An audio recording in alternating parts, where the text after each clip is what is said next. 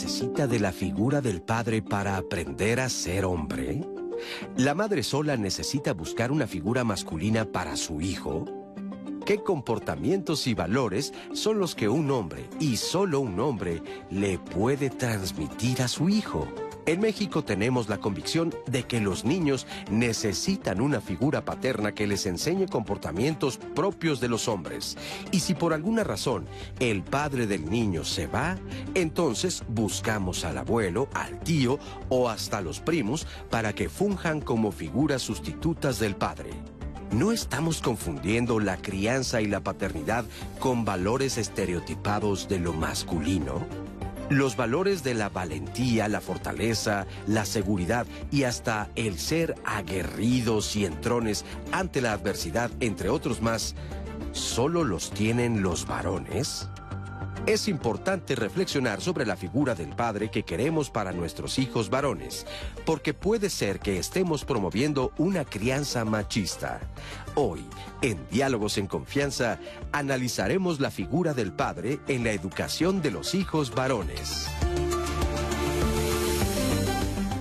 Hola, ¿qué tal? Muy buenos días. Les saluda Marisa Escribano. Muchas gracias por estar con nosotros esta mañana.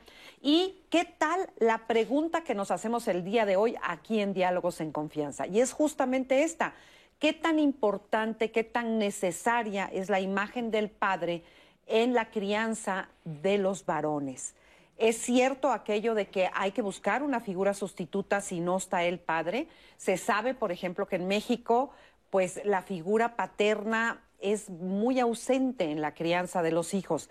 ¿Qué tanto afecta esto? ¿Es un mito? ¿Es realidad?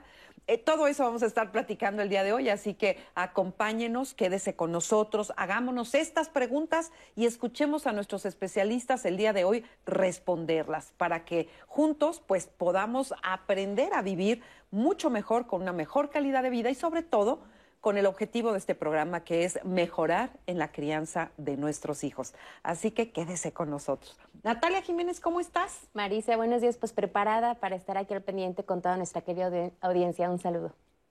Me da mucho gusto que estés aquí y también le doy la bienvenida a nuestros invitados, a nuestros especialistas que hoy nos acompañan. Está Gerardo Mejía Núñez, él es especialista en temas de género, derechos humanos y políticas públicas, es profesor de la Facultad de Ciencias Políticas y Sociales y jefe de formación e internacionalización del Centro de Investigaciones y Estudios de Género en la UNAM. Bienvenido. Muchas gracias. Muchas gracias, Gerardo.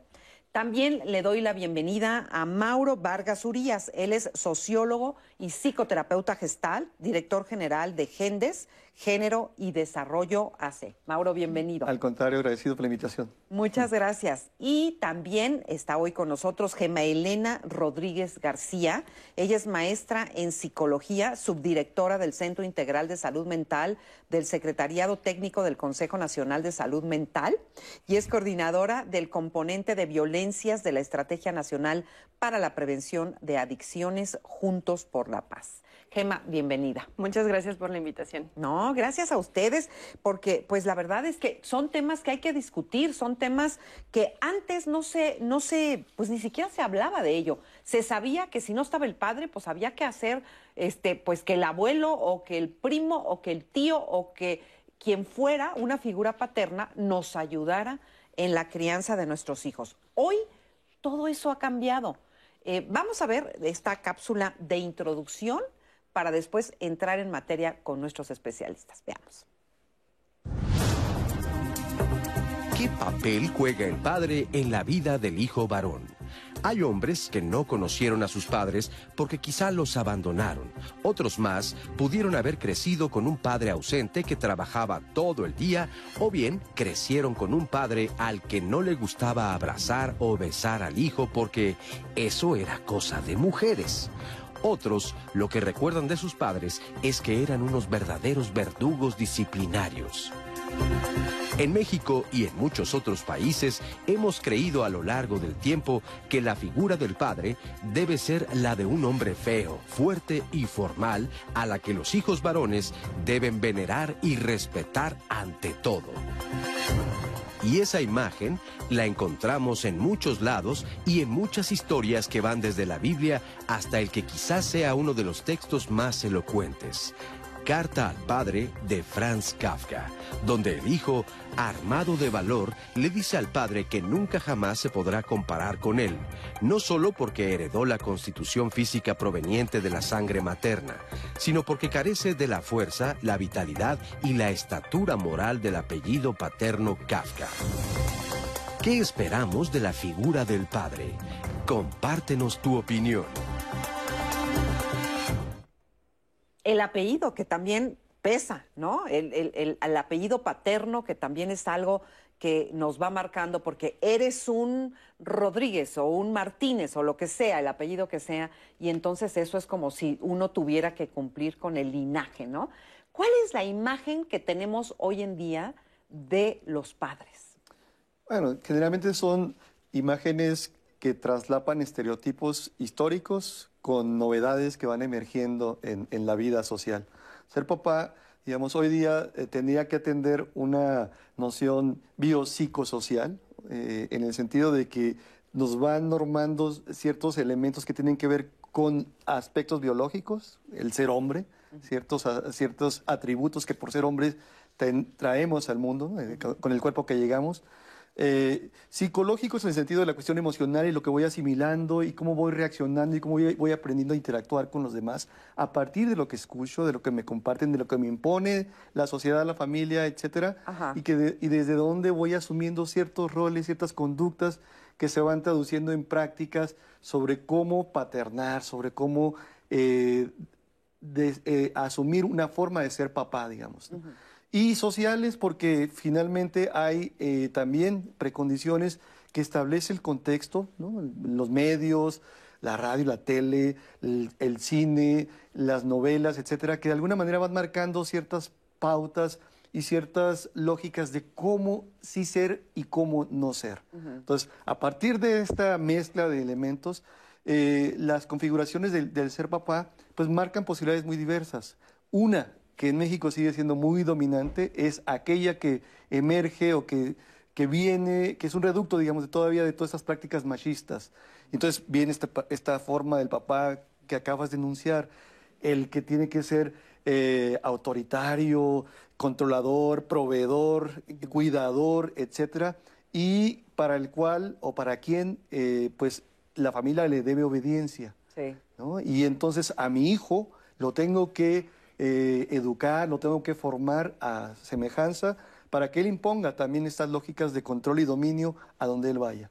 Esa forma es la que hoy día, digamos, está en crisis y tenemos, eh, pues revisando todo esto, porque nos hace daño y afecta a los demás, eh, lo, que está surgiendo es, es pues todo un nuevos paradigmas eh, que de alguna manera están cuestionando esta, esta forma tradicional histórica, Marisa, para poder eh, dar cuenta de posibilidades pues diferentes, nutricias, idealmente, eh, gratas, respetuosas, que promueven la igualdad en, en el ámbito en casa y que yo a mi hijo lo pueda formar también con valores constructivos a partir de esas posibilidades. Sí, porque todos eh, tenemos, bueno, todos no, no voy a generalizar, pero bueno, venimos, digamos, los que somos de cierta generación, venimos de la imagen de este padre disciplinador, de este padre al que hay que temerle, de este padre al que cuidado, porque si te portas mal, cuando venga tu papá, te voy a acusar.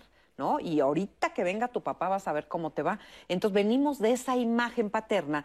¿Y por qué hoy tenemos esa necesidad de cambiar esta imagen? Eh, bueno, me parece que tenemos la necesidad de cambiarla porque la propia sociedad está cambiando, ¿no? O sea, estamos cambiando no solamente los estereotipos y los arquetipos de lo que es el padre, sino también de lo que es la madre, ¿no? Pero, y importantemente, de lo que es el lugar de las mujeres en la sociedad. ¿no? Así es. Sin duda, estas reflexiones sobre eh, el lugar de los varones, el lugar del padre, ¿no? ¿Qué es ser padre? Eh, no se pueden entender si no eh, planteamos algo que es, o sea, se, se, está cuestionando el lugar de la mujer, ¿no? Asociado, ¿no? tradicionalmente al hogar, a la maternidad, ¿no? Y cuando viene este cuestionamiento, ¿no? De los movimientos feministas principalmente, es cuando necesariamente tiene que ajustarse. ajustarse ¿no? Y además no va a ser, no es el único, ¿no? O sea, vendrán más, ¿no? O sea, también estamos empezando a cuestionar el rol de los gobernantes, ¿no? El rol de, eh, de algunas instituciones, porque las instituciones, ¿no? La familia es una institución, otras instituciones también están asociadas a, a lo que es ser un varón, a lo que es ser una mujer, ¿no? A lo masculino, a lo femenino, y eso va a cambiar. Y esto es, digamos, algo que sucede naturalmente por los tiempos, como van cambiando los tiempos. Es algo que nada más es necesario, eh, eh, pues como que eh, modernizar en nuestro país. Es mundial, son los tiempos que nos tocan vivir. ¿Cómo podemos entender esto? Afortunadamente hemos, como sociedad, como humanidad, yo diría, porque sería muy como, sí, o sea, es tener como mucha esperanza que solamente ocurre en México, ¿no? Y la verdad es que cuando conoces otros, otros países, otras sociedades, te das cuenta que estas lógicas de dominio o de ejercicio de poder sigue ocurriendo, ¿no? Y a quien se le otorga el poder principalmente es al, a los hombres. Y entonces e, esta reflexión de poder hablar sobre las paternidades es súper, eh, aporta mucho para poder reflexionar en esto, porque es cierto que para poder pensar en las paternidades tenemos que pensar en las masculinidades, porque incluso es cuando te vuelves hombre, cuando ya puedes tener una familia, es decir, te haces padre, y puedes mantenerla y puedes tener el control de esa familia, ¿no? Entonces, eh, pensar... Así, les decimos a los niños, ¿no? Bueno, les, les dicen o les decían, este, hazte hombrecito, ¿no? Y los hombrecitos no lloran, y los hombrecitos esto, y los hombrecitos lo otro. Inclusive hasta en el término hombrecito ya hay ahí un manejo, ¿no? Interesante. Sí, y esto tiene que ver con eh, tener esa familia, pero que en esa familia te respeten y te den ese lugar jerárquico.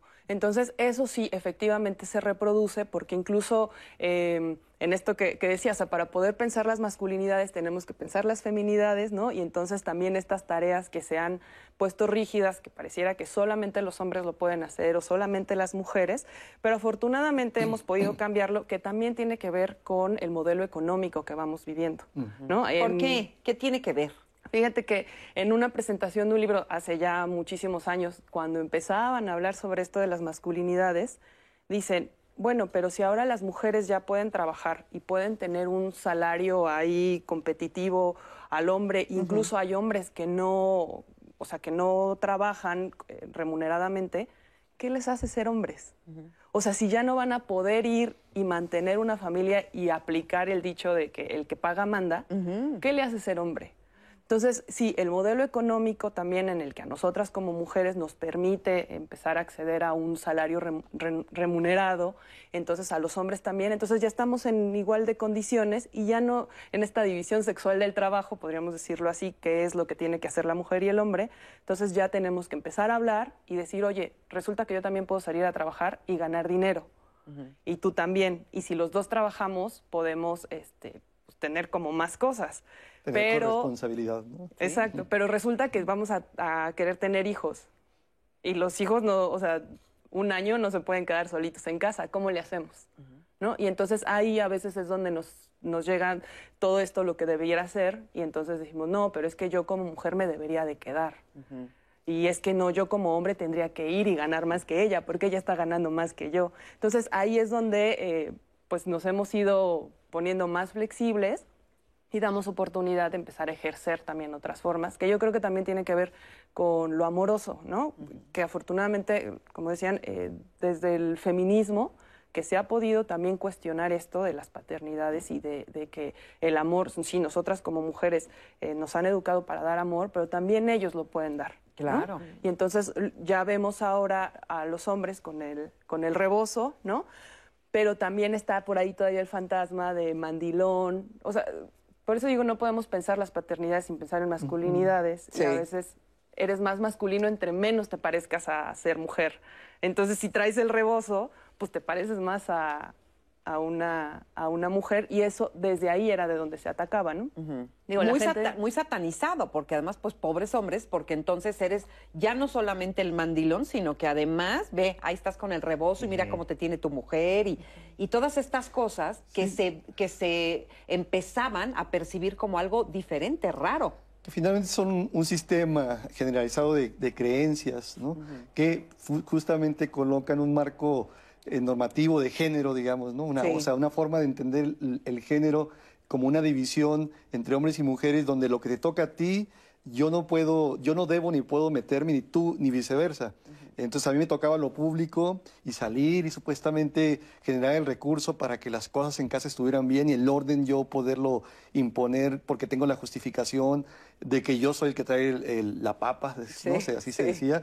Eh, y, eh, y, pues bueno, cuando yo intentaba o cuando yo tenía el interés de, de involucrarme de una manera decidida en la crianza, en la atención, en los cuidados de mi hijo, pues a veces no, no se podía porque, eh, perdón, eso no te toca a ti, eso le toca a ella o a ellas, ¿no? Y entonces ese mundo que nos separaba generaba eh, o ha generado pues muchas dificultades para que realmente nos involucremos. También hay que decirlo, e, es un sistema de, género que muchas veces tiene elementos que me convienen y para muchos era pues bueno, pues las, ahora sí que las cosas estamos chupando tranquilos, ¿para qué cambiar? Si, si, a ella lo, lo, va a hacer bien y, lo, y lo, va, le toca a ella, pues que, que sigan así las cosas. Pero la verdad es que podemos involucrarnos, y justamente de eso se trata, de desmontar ese sistema de creencias para poder avanzar hacia lógicas corresponsables, en donde, como decía hace un instante Gema, eh, tanto mujeres como hombres podamos participar mediante permisos y acuerdos en todo lo que implica crear, formar, cuidar, establecer vínculos eh, pues, eh, muy integrales con, mis, con mis hijos e hijas. Así es. Vamos a ver, los invito a ver un testimonio, vamos a ver la historia de Cristian y vamos a ver cómo percibe Cristian justamente esto de la paternidad. Veamos. Mi familia está conformada también por, bueno, yo tengo a mis dos padres, crecí con ellos todo el tiempo y tengo dos hermanos, una, una hermana y un hermano. Yo soy el mayor de la familia. La crianza de, de, mis padres hacia nosotros, bueno, ellos no tuvieron ninguna diferencia respecto al género, nos criaron igual a, a, a mí, mi hermano varón y mi hermana mujer. Desde mi punto de vista, mi papá me enseñó cosas que no me pudo haber enseñado mi mamá, definitivamente sí. Eh, por ejemplo, el valor del trabajo, de la responsabilidad. Me enseñó, como ya comentaba antes, me enseñó a ser fuerte, a no, ¿cómo poder explicarlo? A no, no ser débil. en cierta forma. Es, eso, el machismo de antes, ya, ya ven cómo era que los hombres no deben llorar, los hombres no deben de ser sensibles, no, no como tal, pero sí con el ejemplo, él lo demostraba que era la fortaleza de la casa, lo que, lo que mantenía siempre la casa arriba. Mi madre me enseñó a, que debo de respetar a, a, las mujeres, que debo de, abrazar, debo de mostrar mis sentimientos. Entonces son las diferencias de un padre, de una madre me quedé yo como papá soltero y tuve que tomar asumir los dos roles y eso me, me ayudó mucho a ver también la manera de enseñarles la parte de la madre. No puedo hacerlo al 100% porque no pienso como las mujeres, creo, pero, pero sí me ayudó a ser más sensible con ellas. Como padre, yo voy a enseñarle a mis dos hijas mujeres que, bueno, demostrarles primero que nada lo más importante que es que sepan lo que ellas valen. Y creo que ahora que tomé ese rol, yo creo que es indispensable que los padres como hombres también asumamos ese rol de, demostrarles a los hijos el, afecto, el cariño. Yo creo que los hijos lo necesitan. Desde mi punto de vista, yo creo que sí se necesita de un hombre para criar a otro hombre, así como a mí me crió mi padre. Aunque yo fui criado de una forma, con mis hijas yo las he criado de otra forma distinta porque los tiempos han cambiado. De la crianza de mi papá, la parte que no me gustaba es que siempre era el, rudo, el, estricto, el disciplinado. Eh, ahora sí que, a diferencia de la madre, que es la que cede mucho y, consciente, el padre pues tiene que tomar esa figura de disciplina. Ahora lo entiendo, a lo mejor no, no porque así lo hayan querido, porque así sea su personalidad, sino que alguien tiene que asumir la figura de, disciplina y, de firmeza. Desde mi punto de vista, los niños, los hijos necesitan de un padre para, para su crecimiento, porque yo creo que la figura paterna es la que les brinda seguridad, la que, la que les hace creer en ellos y, y bueno, la que los hace fuertes. Muchísimas gracias, Cristian, por este testimonio, porque nos abre la pauta para, para hablar de muchas de las cosas que tú mencionas ahí. Por ejemplo, él dice que lo que enseña el papá no lo puede enseñar la mamá y que la figura del padre es la que da la responsabilidad y la seguridad y no sé qué, y que también la figura de la madre pues da las otras pautas y entonces él se conflictúa tratando de dar las dos partes. Mi pregunta concreta es, ¿lo que da papá no lo puede dar mamá y lo que da mamá no lo puede dar papá? A ver. Bueno. Ah, ¿verdad? Hay un mito en que eh, se piensa que la familia es todo en la sociedad. Afortunadamente no es así. Existe la relación entre pares, existe, o sea, la escuela, existen las instituciones, existen los programas de televisión, los medios de comunicación.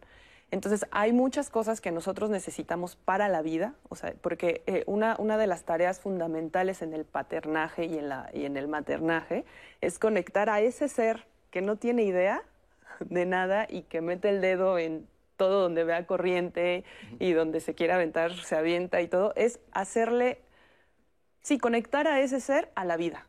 Y que sin la mamá y sin el papá o sin esa persona que lo está cuidando, cuando, porque así nacemos los seres humanos chiquititos y no tenemos cómo autocuidarnos, preservarnos, que cuando no esté esa figura, esa persona pueda mantenerse en vida, ¿no? Entonces, esas cosas no necesariamente o no solamente se da como desde lo masculino o lo femenino, sino que hay muchas cosas que se necesitan pues para vivir, ¿no? ¿Qué ibas a decir tú, Gerardo? Eh, bueno, iba, a comenzar por otra cosa, pero retomando lo que acaba de decir Gemma, eh, sí creo que es importante mencionar esto de la, eh, los seres humanos somos de los seres vivientes que necesitamos la socialización para sobrevivir. Es decir, de las somos quizá la única especie que necesita un periodo tan grande ¿no? De, de, que nos mantengan, que se nos dé el alimento. Y esto sucede en la socialización y puede ser con padres, madres o con un grupo de personas que estén ahí para alimentarnos y para enseñarnos lo que es el mundo. Precisamente para llegar a cuando uno ya pueda eh, valerse por sí mismo, que es además cada vez ya hasta los veintitantos años, ¿no? O a los veintiocho está uno con la O los treinta y tantos. esto esto eh, se traduce en que lo social o la socialización es eh, fundamental, ¿no? O sea, no podemos explicarnos sin lo... Necesitamos al otro. Al otro y, al, y a los otros, porque somos, eh, digamos que somos culturas gregarias. Pero eh, yo pienso que el padre y la madre están, o la figura del padre y la madre están, incluso cuando no está el padre y la madre. ¿Cómo, cómo? Porque en todas las familias, aunque no haya un padre, ¿no? ahorita estamos ya pensando como en estas nuevas configuraciones en donde hay una equidad, ¿no? Pues, se comparten roles y todo, pero creo que en muchos, por ejemplo, en México, en muchos hogares, ¿no? Donde no está el padre, está el padre, ¿no? Está el padre porque a los hijos, las madres solas o las madres o la abuela, la tía que cuida, le enseña cosas que en teoría solo le enseña el padre, pero se le enseña a la madre, ¿no? O sea que cualquiera puede enseñar lo que sea. No se necesita ser mujer para enseñarte a ser mujer y no se necesita un hombre para que te enseñe a ser hombre. ¿Es así? Sí, Yo, estoy de acuerdo con la idea básica eh, en el sentido de que efectivamente todas las personas podemos compartir conocimientos y transmitir elementos eh, pues culturales, eh, aprendizajes, lógicas a, a las nuevas generaciones partiendo, no sé, del respeto, independientemente de los sexos. O sea, la, la configuración dicotómica, así de, porque soy hombre, solamente te puedo enseñar yo, y porque es mujer, ella solamente te va a enseñar ella, creo que ya está rebasada. Hoy día incluso hay eh, familias eh, pues muy diversas, ¿no? Estamos hablando también de familias homoparentales, lesboparentales, que también marcan este tipo de pautas que están innovando. Eso o- también o rompe el mito, ¿no? rompiendo mitos. Rompe el mito porque entonces también, o sea, una pareja de dos mujeres mm, no necesita un hombre Exacto. para enseñarle a un hijo varón a, Com- a- a como ser hombre. funcionar como hombre, Ajá. ¿no? Pues muy interesante, ya ven todo lo que estamos hablando, Minati, y regresando nos vas a decir lo que opina la gente. Porque Marisa, muchas personas aquí en nuestra transmisión nos están contestando a la pregunta que tú hiciste, Guadalupe Ramírez. Eso es mentira el de sustituir al hombre, ya que yo crié sola a mis hijos sin el padre y tengo unos hijos varones responsables, trabajadores, ya que yo fui madre y padre para ellos. Más de sus comentarios y respuestas volviendo de esta pausa. Vamos a ver una información y seguimos platicando aquí en Diálogos en Confianza.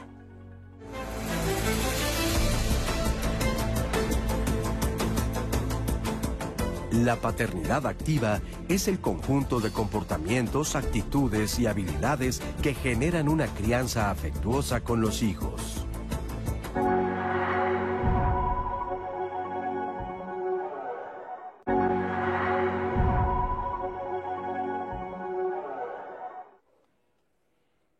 Y estamos de regreso aquí en su programa Diálogos en Confianza y yo los invito a que mañana en nuestros temas de saber vivir no se pierdan la emisión.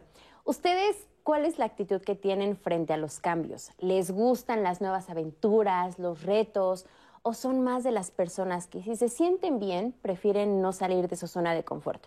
La realidad es que la vida está llena de cambios, son inevitables. Así que estaría bien reflexionar sobre cuál es la actitud que tenemos ante ellos y sobre todo cómo poder vencer y dejar atrás ese miedo e incertidumbre que genera un cambio en la rutina o en las actividades que tenemos en nuestra vida. Así que el tema de mañana, miedo y resistencia al cambio, no se lo pierdan, va a estar buenísimo. Y seguimos aquí con nuestro tema de hoy y muchos comentarios en las redes sociales, muchas opiniones y les agradecemos que nos escriban y nos compartan sus puntos de vista. Por ejemplo, nos dice Liuba Quick, entonces quienes fuimos criados por abuelas, por tíos, ¿cómo es que somos buenas personas, ciudadanos, estudiamos y somos empáticos y somos buenos papás y mamás? La idea romántica de la familia hace daño. Nos dice Elena Rodríguez, siempre se necesita al padre y la madre para que los hijos crezcan felices, maduros y seguros de ellos mismos. Beatriz Rincón, no necesariamente tenemos que tener a un hombre a nuestro lado. Yo crecí sin mi papá y soy una mujer responsable. En la actualidad hay mucha información de donde uno puede ayudar a los hijos. También nos dice Pau Ambris, por ejemplo, hay cosas que simplemente no puedes dar si eres mujer. La figura paterna de mis hijos era su abuelo. Hace poco murió y hoy se sienten muy desprotegidos a pesar de que yo les doy todo en cuanto está en mis manos. También Azucena Ferreira, en algún momento sí se necesita la figura paterna para poder distinguir cómo llevar una familia y saber cuál es el papel que él debe desempeñar. Pero también depende de cómo eduquemos a nuestros hijos. Yo enviudé hace 16 años y cuento con la ayuda de mis padres, conté con la ayuda de mis padres al cuidar a mis hijos, pero a mi hijo que tiene 16 años lo enseñamos a lavar, planchar, hacer de comer. Le enseñamos que eso no le quitaba ser hombre el respeto a las mujeres y que también es necesario que demuestre sus sentimientos. Pero cuando van creciendo, sí hace falta la figura materna, paterna, perdón. Y a veces mi cuñado hace esa parte, porque mi papá no sabe porque su padre fue ausente. Y cuando tenía 15 años mi papá quedó huérfano de padre, así que él la verdad no sabe mucho cómo llevar esa parte. Pero hizo un buen trabajo con nosotras, pero definitivamente creo que sí es importante. Nos escribe un papá soltero que nos dice, tengo dos hijos varones adolescentes que viven conmigo. Me considero un papá amoroso, aunque me considero fuerte, no temo demostrar mis debilidades ante mis hijos. Cargaba a mis bebés con un rebozo, despertaba en las noches a preparar sus mamilas. Ahora que son mayores, con el ejemplo, les estoy inculcando cómo debe ser una persona íntegra. Lavo, cocino, hago limpieza, pero también hago cosas rudas como plomería, electricidad, herrería. En estos tiempos los roles de género ya no deben ser tan marcados, todos debemos hacer de todo. Moisés Arenas, para bien o para mal, la influencia paterna es fundamental para el desarrollo psicológico de los hijos. Y nos llegó una pregunta, Marisa, que me parece muy interesante. Eh, por aquí la tengo. Nos dicen, ¿es cierto o qué hay de cierto que el padre es el que da la salud mental y la mamá la que nos da la salud física. Y cerramos este bloque de comentarios porque en la pausa, en el bloque anterior, tú nos decías, solo la mamá puede enseñar las cosas de mujer y solo el papá las cosas de hombre. Y en redes sociales muchos te contestaron. ¿Qué dicen? Nos dice, por ejemplo, María Lucía Suárez, considero que es importante la presencia del padre para su sano desarrollo psicoemocional de los hijos varones. Miguel Ángel, eh, perdón, Miguel Aguilar nos dice, por supuesto que se necesita la figura paterna. Los tiempos cambian, pero el orden natural de los seres vivos no y la familia con los roles naturales funciona y funciona muy bien. Y finalmente, encuentro integral, los principios y valores no tienen género. Por ende, tanto el padre como la madre se encuentran en la misma posibilidad de enseñarles a los hijos. Es que fíjate que entiendo perfecto las cosquillas que este tema hace y les voy a decir por qué. Porque efectivamente pareciera como despectivo decir que no importa la figura paterna en la crianza de los hijos. Y no es eso lo que queremos decir. Y yo ahorita ya vamos a meternos a la discusión dura con nuestros este, invitados. No se trata de que alguien no importe y de que no nos interese, sino de que para ser seres humanos íntegros, capaces de vivir la vida, no es necesario específicamente el rol de la madre o del padre. Cualquiera enseña a vivir a los hijos.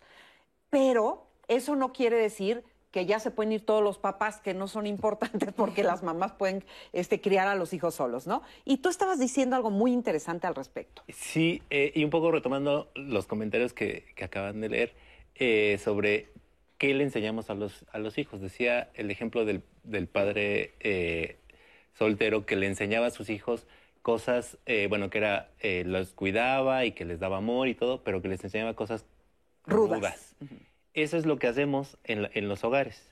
¿no? Les enseñamos, incluso cuando son solo hogares de, eh, donde hay mayoría de mujeres porque el padre eh, no está, les enseñamos, las madres, las abuelas enseñan cosas, enseñan a ser rudo, enseñan a ser fuerte, enseñan a arreglar cosas, pero además enseñan que esas son las cosas que hacen los hombres, ¿no? Aunque te lo enseñe tu abuelita, aunque tu abuelita te enseñe a cambiar el tanque de gas, o aunque tu abuelita te enseñe a poner, este, o sea, arreglar una, puerta o algo, te está enseñando que esas son cosas de, hombres.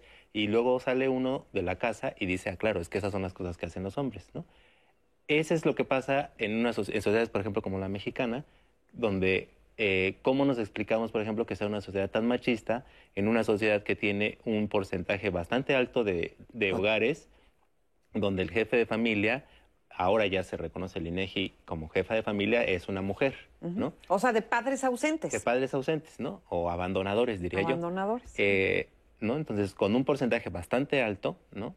O sea, casi llegamos al 40% de, hogares de mujeres eh, jefas de familia, donde en esos hogares se les enseña a los hombres a ser varones, lo que es un varón, ¿no? Lo que es un varón socialmente y además un varón machista.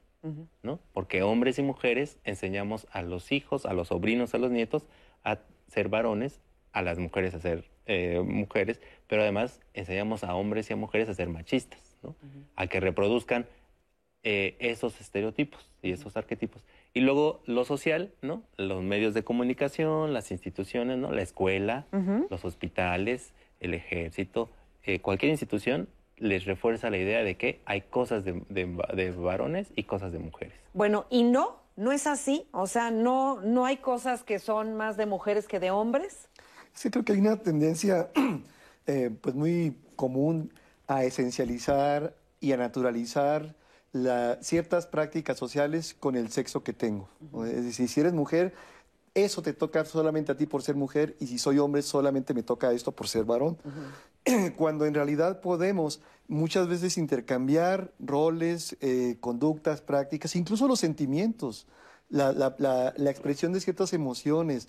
¿Por qué, por ejemplo, a los hombres se nos autoriza mucho el enojo, ¿no? Este, porque eso me da coraje, me da bravía y me, me, me da la posibilidad de imponer criterios en la casa y entonces ser el castigador o el sancionador o el que puede orientar.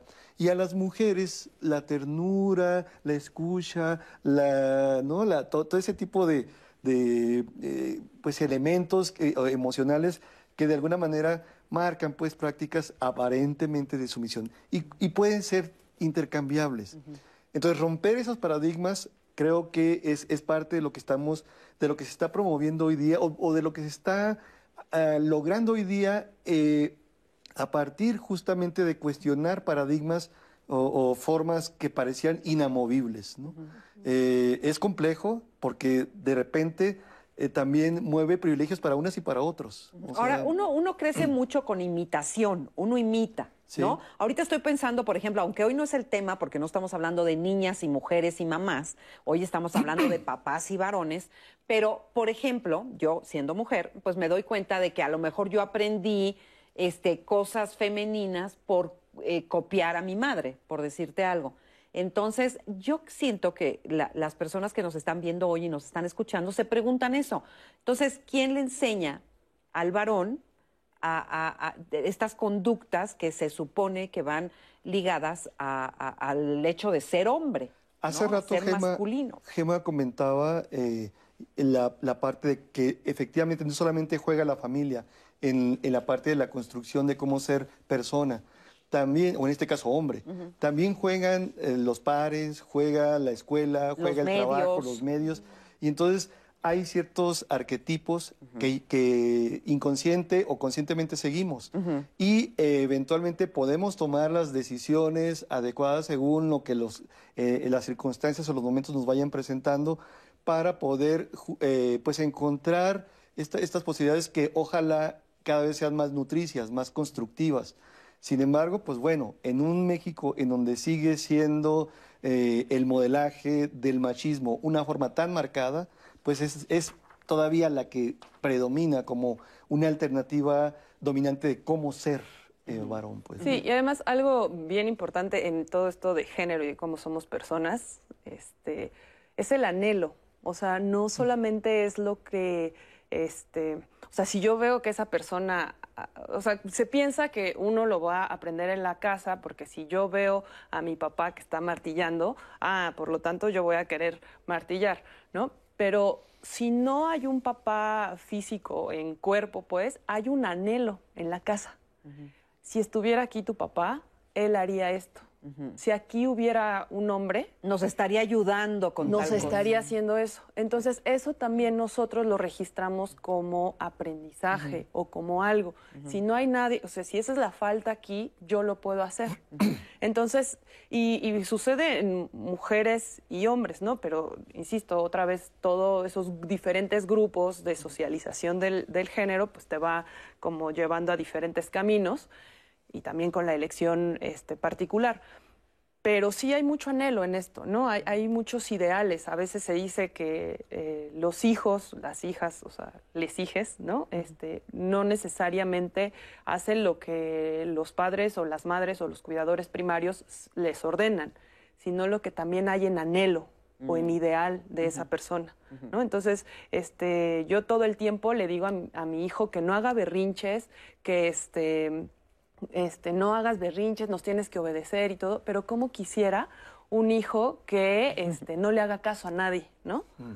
O sea, y que, y que él mande y que él sea el que líder del grupo y todo. Entonces, de alguna forma le estás dando el mensaje de que no haga el berrinche, etcétera, pero por el otro lado le estás dando el mensaje de que él sea el que domine la situación y la única forma en la que él está encontrando cómo dominar esa situación es a través del berrinche. O sea que somos muchas veces contradictorios en la forma en la que educamos y más en estos tiempos porque como ha ido cambiando todo, pues ya no sabemos dónde queda qué ni qué papel juega cada quien. Pero vamos a ver el siguiente testimonio de eh, Magdalena, creo que se llama. Sí, Magdalena. Vamos a ver a Magdalena a ver cómo es que ella percibe la importancia del padre en la vida. Veamos. Mi familia está conformada solamente por mi hijo, Víctor Hugo, y por mí. Yo no estuve nunca casada, tuve una pareja y, teníamos una relación. De esa relación nació mi hijo. Sin embargo, mi pareja y yo decidimos separarnos. Cuando yo decidí separarme de mi pareja tenía 29 años, ya casi para cumplir los 30. Mi hijo tenía un año aproximadamente, un año, dos meses. Y de verdad yo tuve mucho miedo, sobre todo porque la gente nos empieza a bombardear con esa clase de ideas de que, ¿qué vas a hacer sola con un hijo? Tú no lo puedes criar. Eh, un hombre, sobre todo un hombre, siempre necesita de esa figura paterna. Eh, tú sola no vas a poder. Tu hijo se va a volver un malviviente, va a ser un ser inseguro, siempre va a estar pegado a tus faldas. Piénsalo bien, tienes que regresar con él. Pero de verdad, de verdad yo siento que sí tenía mucho miedo. Honestamente tengo que decirlo que sí tenía mucho miedo. A pesar del miedo que yo tenía, por fortuna apareció ahí la figura de mi papá. Porque yo sé que como mujer a veces nosotros decimos yo puedo sola. Y claro que podemos, pero hay situaciones que se escapan de nuestras manos. Y hay cosas en las que siento que entre hombres se entienden mejor. No porque sean superiores a nosotros, sino porque creo que hablan el mismo idioma porque en muchas ocasiones cuando yo me sentía sola, cuando no, sabía, que, no sabía qué hacer con mi hijo, él pidió su mi autorización y me dijo, permítame, yo puedo ayudarte. Y pues yo acepté la, ayuda de mi papá y, en ese momento todo cambió, porque de repente eh, me sorprendí a mí misma viendo a mi papá eh, involucrándose en la educación de mi hijo él hablaba con él, a pesar de que era el abuelo y que se tiene esa idea de que los abuelos consienten, él tuvo mano dura cuando tuvo que tener mano dura y apapachó cuando tuvo que apapachar, le inculcó, le inculcó muchos valores, le enseñó a comportarse dentro y fuera de la casa. El papá biológico no estaba, pero estaba mi padre. Y en determinado momento también estuvo uno de mis hermanos, entonces no me dejaron sola ellos asumieron ese, ese rol de papá y siempre a sus amigos les decía, es que yo sí tengo papá. ¿Y quién es tu papá? Es, es mi tito. Eh, sobre todo me pegaba a mí en el orgullo. Porque yo cuando decidí separarme del papá de mi hijo, yo dije, yo puedo sola. Y te voy a demostrar que yo puedo sola pero decepción cuando me doy cuenta de que hay cosas que yo no puedo tratar sola y que sí necesitaba del apoyo de alguien. Entonces al principio incluso tengo que reconocer que a veces hasta sentía celos. Celos porque había situaciones en las que mi hijo me decía, mamá me pasó esto, pero espérame que se lo voy a ir a platicar a mi abuelito. En la actualidad mi hijo tiene 21 años y me siento muy orgullosa de él porque más que mi hijo es mi apoyo y no me he sentido sola porque siento que tengo a mi lado a un hombrecito que me respalda, que me ayuda. Eh, me siento muy orgullosa de ver que ella casi termina su carrera de derecho. Mi papá fue la figura paterna de mi hijo, porque yo creo que a veces sí se necesita un hombre en la casa y yo no podía asumir ese papel porque yo solamente soy su mamá. Muchas gracias, Magdalena. Pero fíjate cómo dices, yo solamente soy su mamá, como si, pues, pues, ya, yo nada más soy su mamá. No, eres quien le ha dado todo, eres quien ha hecho todo por él, ¿no? A veces uno mismo se hace a un lado pensando que la figura paterna es todo, ¿no? Este, que me ven y se ríen. A ver. Yo, yo cuestionaría una parte importante de lo que se ha planteado acá, es como esta, este verbo de necesitar la figura de un hombre para criar a otro hombre, eh, como si fuera una condición eh, súper fundamental eh, en la que la mujer no, sola no va a poder. Y los hechos han demostrado que millones de mujeres a lo largo de la historia en todo el mundo han logrado pues criar, formar y generar a hombres cabales, sin necesidad de que haya necesariamente otras personas. y como lo hemos ya compartido, de todas formas, no es solamente ella y el núcleo familiar, de, como, acaba de mencionar eh, el testimonio, quien, promueve eh, pues, elementos para la crianza y la formación.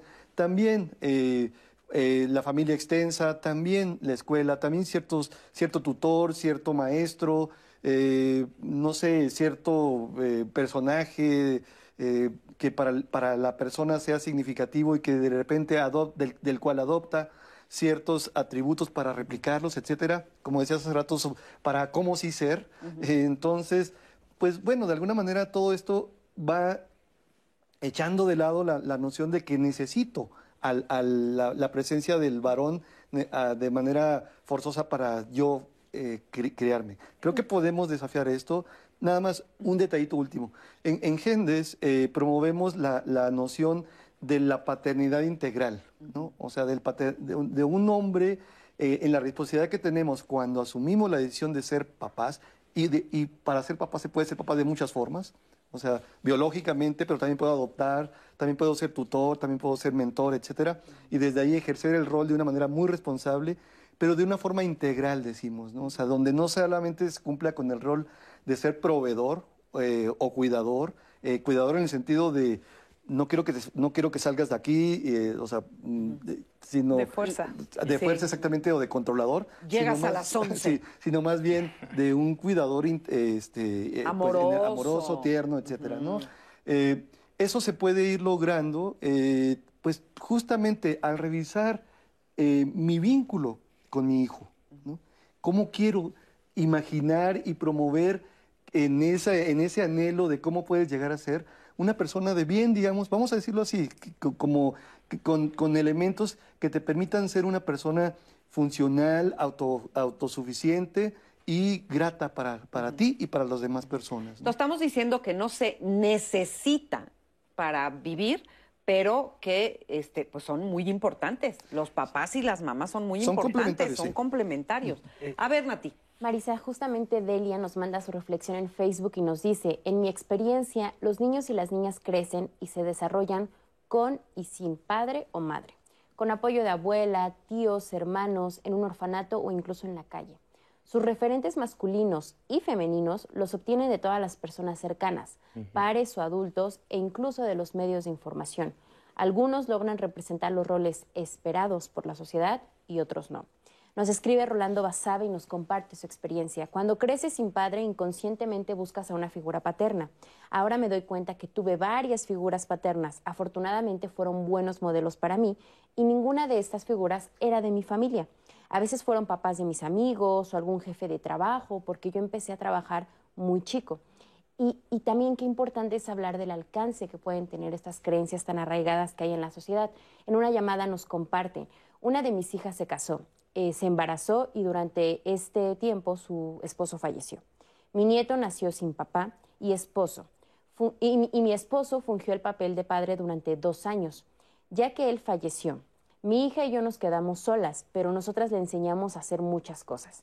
Sin embargo, la familia del papá de mi nieto, o sea, la parte paterna del niño, querían que le regaláramos a nuestro nieto con la justificación de que crecería como un maricón si estaba con nosotros, entre puras mujeres. Creo que las familias todavía no entienden que las mujeres podemos criar a nuestros hijos solas sin necesidad de que sean, por ejemplo, homosexuales, como dicen las demás familias. Una creencia bien arraigada y, y que nos ponen sobre la mesa en una A llamada. ver, esa creencia, ¿qué, qué nos dicen acerca de la masculinidad? Iba un poco a retomar lo que dijeron en el, en el comentario de Facebook, que en realidad creo que, bueno, hemos asumido que algunos roles en la familia que cumple algún integrante de la familia es o tiene que cumplirlo el- un varón o una y otros una mujer. Y yo creo que una familia puede ser perfectamente funcional y han sido perfectamente funcionales eh, si hay alguien que cumple el, el rol de autoridad, ¿no?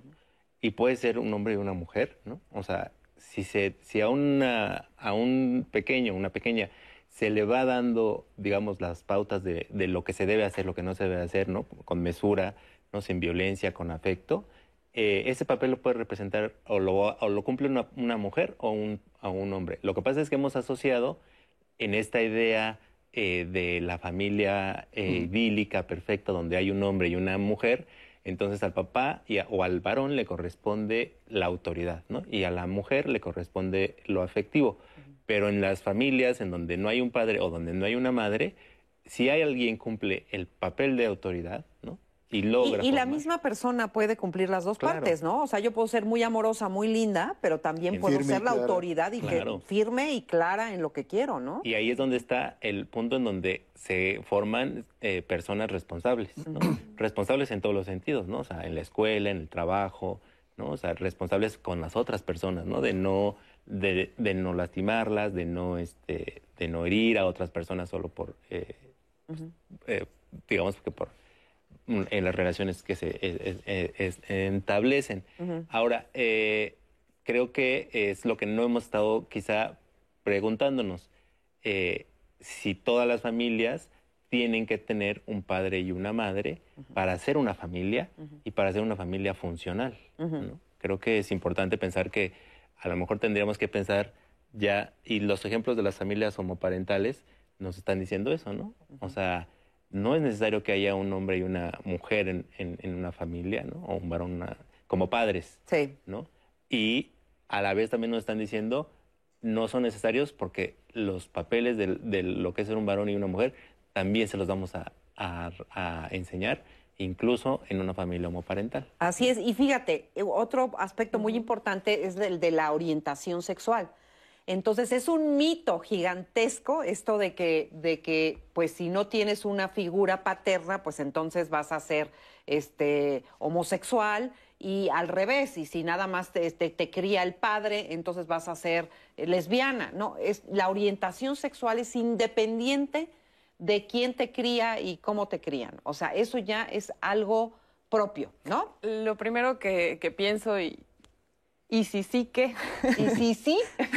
¿No? O sea, en el sentido de, ¿y si mi hijo decide o es homosexual, qué? ¿No? O sea, si tuvo a su papá o no tuvo a su papá, si estuvo la mamá o no estuvo la mamá, si es homosexual, ¿qué? Pues sigue teniendo los mismos derechos, sigue teniendo la misma capacidad de amar. Vamos, o sea, ahí yo digo que este, de a poco vamos avanzando en eso y no se vuelve tanto como una, una preocupación, ¿no? O sea... Si no este debiera ser una preocupación, pero a lo que voy es que sí se genera por eso. Es decir, si yo no tengo un padre este, y soy varón, eh, eh, ¿tengo posibilidades de que entonces este, yo sea afeminado, por decir algo? Sí, no, no, no. No, tiene nada lo que, decía, ¿no? De, de, anhelo y, y todo. Y, sí, lo que, lo que tú dices es totalmente cierto, ¿no? Como que es la, el primer miedo es eso, que es la mamá lo va a absorber. O sea, de hecho, em, hablamos a veces ya en esta configuración psíquica, ¿no? Que eh, la mamá con el hijo o hija, ¿no? Sí existe una vinculación muy, muy cercana y se necesita un tercero que, que rompa, ¿no? Y regularmente se piensa en la figura paterna, que es quien quien rompe, pero esta, estas figuras o estos roles, como decíamos, lo puede eh, llevar a cabo cualquier persona, incluso el trabajo de la mamá. ¿No? Es la que rompe ese encantamiento que existe entre el chamaquito y la mamá, ¿no? O sea, el trabajo, porque tengo que mirar a otro lado. Y aquí esto que, dices es bien importante porque esto, cuando estamos hablando de cosas que solamente enseña una mamá o cosas que solamente enseñan un, eh, enseña un papá, por ahí está el toque de la sexualidad, el manejo del cuerpo. Entonces sí, hay cosas que tú como mujercita solamente vas a poder hablar con el papá o hay cosas que tú como varoncito solamente vas a poder hablar este, con tu papá, con nadie más, ¿no? Y entonces en el cuidado de cuándo vas a tener hijos, que cómo vas a ligar a las otras chavas, y siempre se habla en, en lo heteronormado, ¿no? Cómo vas a cuidar tu cuerpo. Pero aquí yo les quiero decir ah, que no todos sabemos de nuestro cuerpo, ¿no? O sea, incluso aunque estén hombres, varones, ahí ejerciendo la paternidad, a veces ni siquiera ellos saben sobre su sexualidad. Sí. Entonces, otro mito. No, un hombre no necesita otro hombre a que le enseñe a ser hombre. Claro que no. ¿Están de acuerdo? Totalmente. Totalmente de acuerdo. Vamos con más comentarios. Nos dice Daniel Somuano, mi abuela decía, malo con ellos, peor sin ellos, refiriéndose al padre. Pero yo sí creo que hay unos padres a quienes habría que agradecerles que se ausenten de la, de la vida familiar. En este mismo sentido, si el padre es un ebrio golpeador que saca sus frustraciones violentando a la familia, entonces lo mejor que puede pasar es que se desaparezca. Así los hijos no seguirán su ejemplo, nos escribe Eusebio Suárez. Recuerden que estamos completamente en Facebook, Twitter y también en YouTube. Una pausa y regresamos aquí a Diálogos.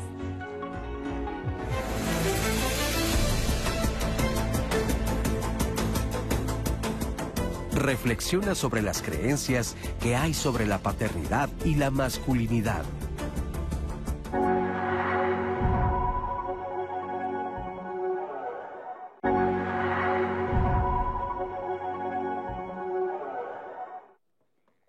Y estamos de regreso aquí en Diálogos en Confianza y yo los invito a que la próxima semana no se pierdan la emisión.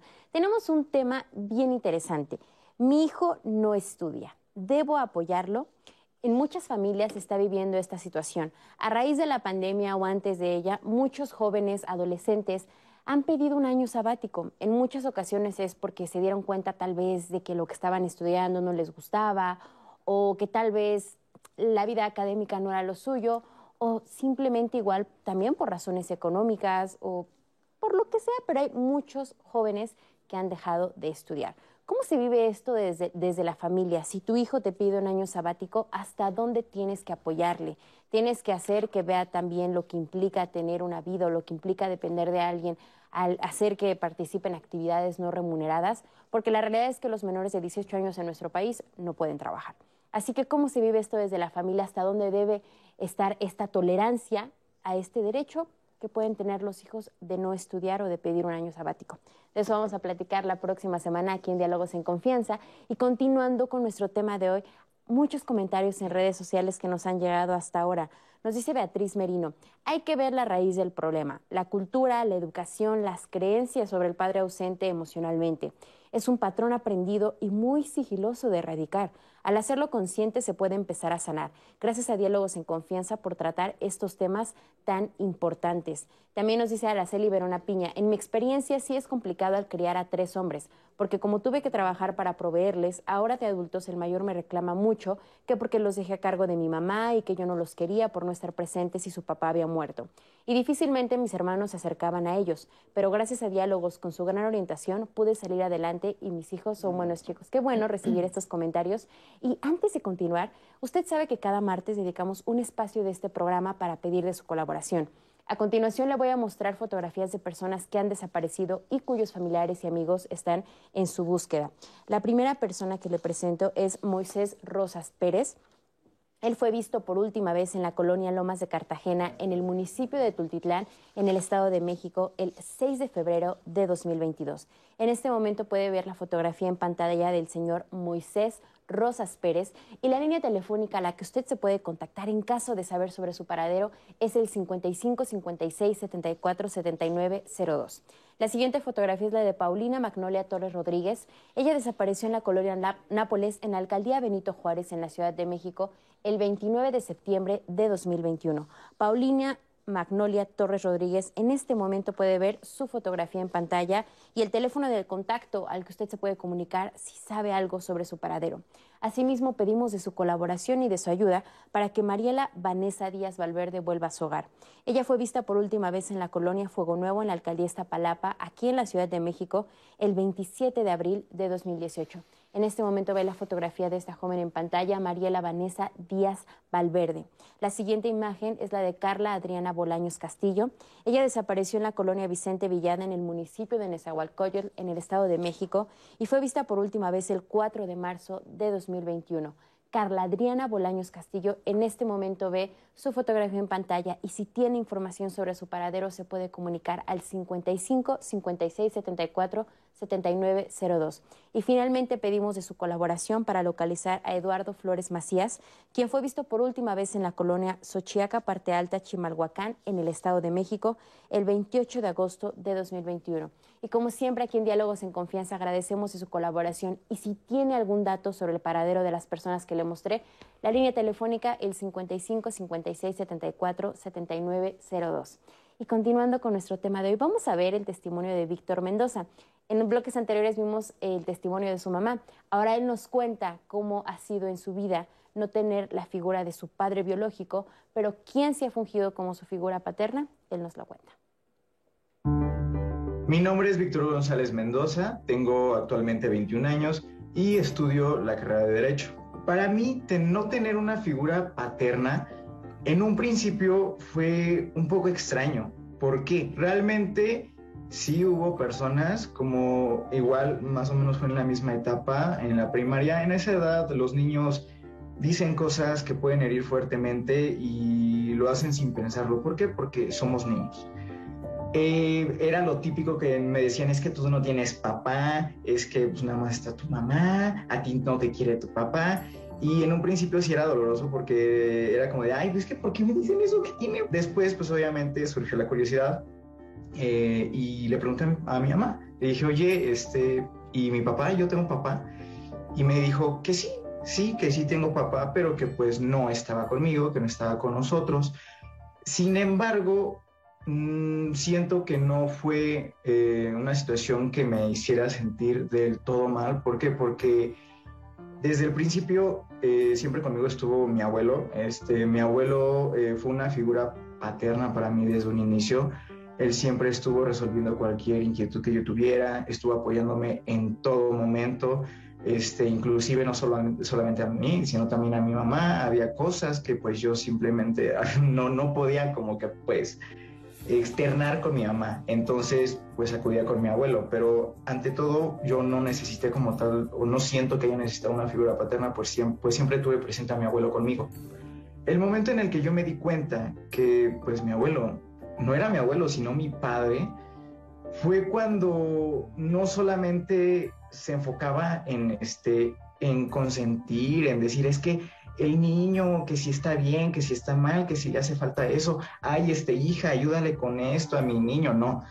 Yo me di cuenta cuando empezó a enfocarse en mi educación, se empezó a preocupar 100% por, por mí, me regañaba, me llamaba la atención, había veces en los que se sentaba conmigo dos, tres horas a hablar cuando yo hacía algo mal, cuando yo cometía algún error y siempre me decía, yo contigo no te voy a regañar ni te voy a pecar, yo voy a hablar contigo y eso vamos a hacer. Y eran pláticas interminables, nos sentábamos en mi cuarto, echábamos una gran charla. En ese momento cuando me di cuenta de que él estaba asumiendo una responsabilidad mayor, fue cuando dije, él es mi papá, no es mi abuelo, es mi papá. Y ante todos siempre dije, él es mi papá. ¿Es que es tu abuelo? No, él es mi papá.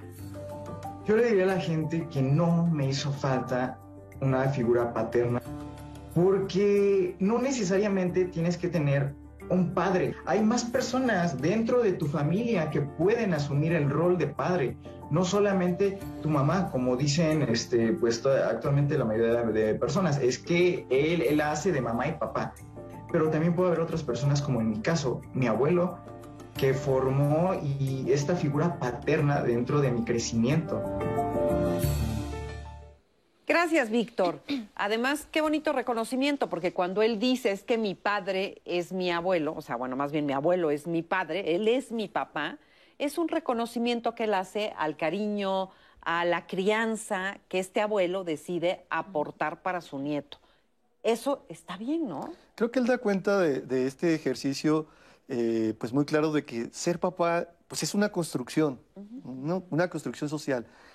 Incluso mucho, está mucho la frase a nivel eh, social también de, que nadie aprende, nadie sabe cómo ser papá, ¿no? O sea, lo vamos aprendiendo conforme el, pues vamos eh, creciendo. como, conforme nos vamos equivocando. Sí, ¿no? y, de alguna forma es eh, también mi, mi, hija o mi hijo conforme va cambiando según su ciclo vital, va avanzando, pues también yo voy cambiando y voy entonces asimilando elementos.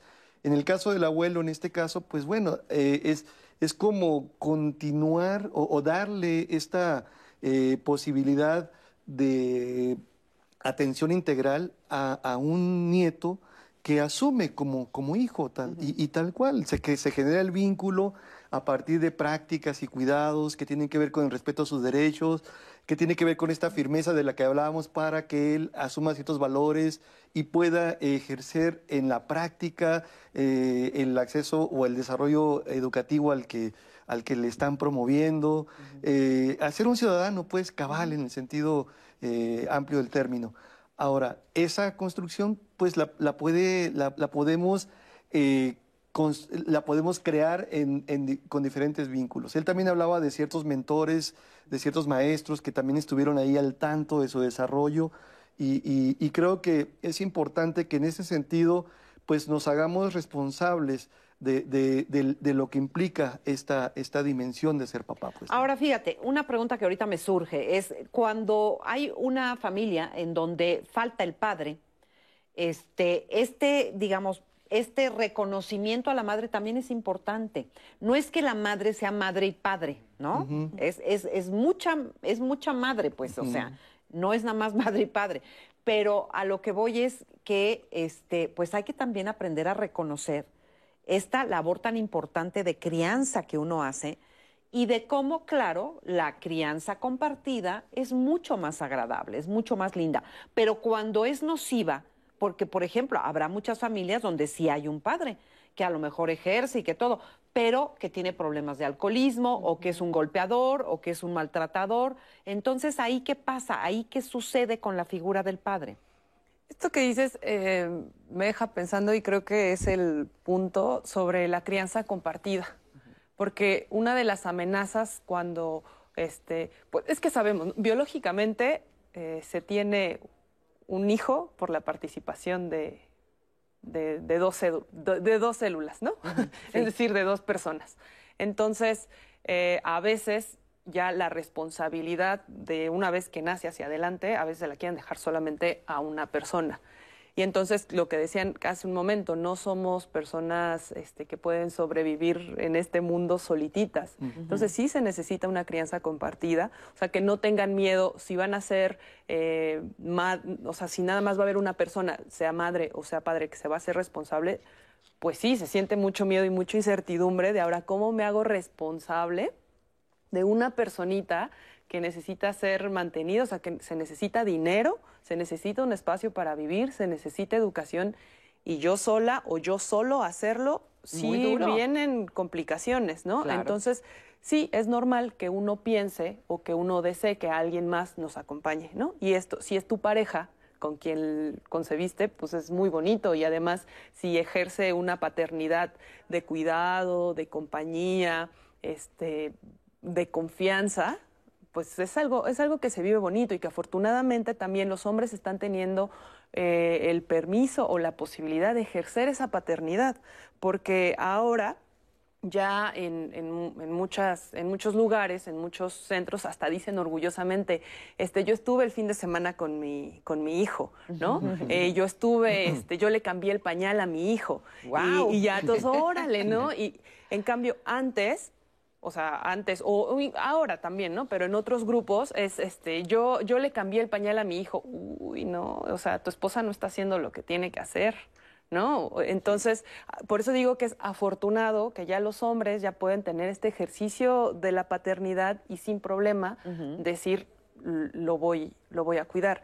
Algo em, que, que, creo que también tiene que ver con pensar las paternidades y la masculinidad es que a los hombres no se les permitía también tener este cuidado porque tiene que ver con el ejercicio de la sexualidad masculina, donde se piensa que la sexualidad masculina no tiene freno.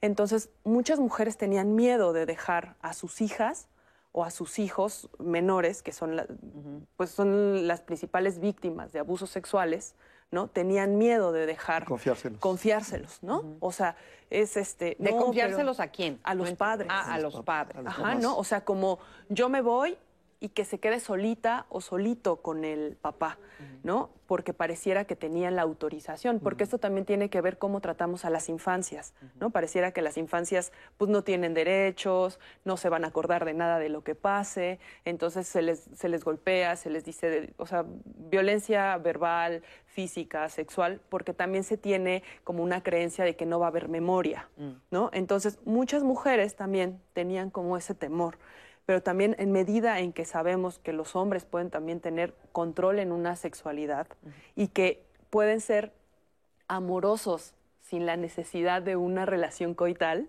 o sea, bueno, de relaciones sexuales, pues, vamos teniendo también confianza. Incluso ellos también van teniendo confianza en que yo me puedo quedar solo con mi hija o yo me puedo quedar solo con mi hijo. Y ahorita que hablas de eso, por ejemplo, también otra pregunta muy frecuente es ¿quién le enseña a mi hijo varón acerca de la sexualidad? Pues, o sea, eh, ¿quién le explica, quién le dice del condón y de las relaciones sexuales y de, y de las erecciones y de todas estas cosas? Retomando un poco lo que estaba platicando ahorita Gemma, eh, o sea, ya me echaste a un lado mi pregunta. No, es que volviendo a esto, pero voy, voy hacia allá. ¿Quién le enseña? Pues le enseña eh, la familia y el papá y la mamá, pero le enseñan fuertemente las instituciones. Y quería retomar lo que acabas de decir, porque ¿por qué los padres o los varones que son padres no se permitían ciertos eh, tipo de expresiones y relaciones con las hijas y con los hijos? Porque también estaban las instituciones hechas para que no sucediera, ¿no? O sea, por ejemplo, si pensamos en eh, las, eh, las personas que trabajan en las estancias infantiles, ¿no? O en las llamadas guarderías. Son personal eh, femenino, ¿no? o, de mujeres, porque no, o sea, la idea de ir a dejarle a nuestros hijos de ocho meses, nueve meses, a un varón a que los cuide, ¿no? Ya es un poco, vamos a decir, voy a usar este término, chocante, ¿no? Como que, ¿cómo se lo va a dejar ahí? Pero además, las instituciones luego refuerzan el papel de los varones lejos de la familia, ¿no? las licencias de maternidad, ¿no? Durante muchos años fueron solo para las mujeres. Sí. Eh, ¿Cómo está eso ahora? ¿Ya pues, tienen licencias los hombres? Pero como de, dos semanas, ¿no? Como para que, tantito. Pero van, avanzando, ¿no? Porque entonces ya se les reconoce que ellos también pueden cuidar a sus hijos. Y eso es importante, que las instituciones también cambien, porque si las instituciones no cambian, de, o sea, en la casa se puede ser muy igualitario, se puede ser muy, como decimos en todos, eh, y eso es algo que más siempre decimos, ¿no? No es que en mi casa eh, todos lavábamos los trastes, ¿no? En mi casa todos cocinábamos, ¿no? Nada de que mi hermana me, me, hacía las cosas y, yo no. Pero luego salimos al mundo, al, mundo social, y en, las instituciones funcionan como se supone que en nuestra casa no funcionaba. Exacto. Todos decimos, no, en mi casa no, mi mamá nunca nos hizo que mi, mi hermana nos cocinara o que nos cociera. Pero salimos y los roles sociales en las instituciones están repartidos algunos lugares. Qué punto tan interesante lo que dices, porque es cierto, o sea, no concuerda esta nueva manera de ser y de criar y de ser varón y de ser mujer con lo que estamos viviendo afuera, ¿no? Entonces ahí se necesita un ajuste. Nati, ¿qué dicen? Nos llegan más comentarios en redes y vamos a darle voz a todos los que nos han escrito. hubo un hombre que nos escribe, por lógica el padre es el maestro, el líder que le muestra cómo debe ser un hombre, desde el trabajo hasta cómo vivir. Si el padre es mecánico, su hijo será mecánico. O si la madre es maestra, su hija será maestra. Y también nos escribe una mujer que nos dice, hoy difiero mucho con lo que están diciendo en el panel, porque veo que no tocan el tema en sí y se enfocan mucho a las cuestiones de feminismo, machismo, cuestiones de género. Considero que es un tema importante y han hecho algunos comentarios, como el decir que los padres no son necesarios en la formación de los hijos, sino complementarios. Sin duda, hoy en día conocemos muchos tipos de familias, y aunque tanto una madre o padre solos pueden sacar adelante a sus hijos, todo ser humano necesita una figura materna y una figura materna. Cuando por alguna situación falta algunos, por naturaleza se busca esta figura en familiares, amigos o maestros. Y Priscila Sol también nos pide, Marisa, que bueno, hemos hablado mucho de qué se hace ante la ausencia del, del, papá en la vida de los hijos, pero qué hacer con los papás que sí están presentes, pero tal vez han aprendido a ejercer su paternidad desde estas creencias erróneas, ¿no? Desde la fuerza, desde el poder y, y no mostrarse emocionales, sentimentales. O sea, ¿qué hace más daño? Tener un padre, este, pues inadecuado, por ponerlo en algún término, o de plano no tener ninguno? Pues siempre va a ser relativo y va a depender de cada familia y de cada eh, contexto, porque nuevamente hay elementos que pueden solventar o ayudar a solucionar ciertas circunstancias. Creo que en, general, quiero reaccionar a un comentario, eh, creo que en general no hemos hablado en ningún momento de que no es necesario la figura paterna, o sea, eh, o la del hombre eh, como, como papá en casa. Es, es importante que también esté y que sea complemento, pero justamente lo que decíamos es que no es una condición súper fundamental o necesaria en el sentido estricto para poder, para que alguien se pueda formar de una manera adecuada.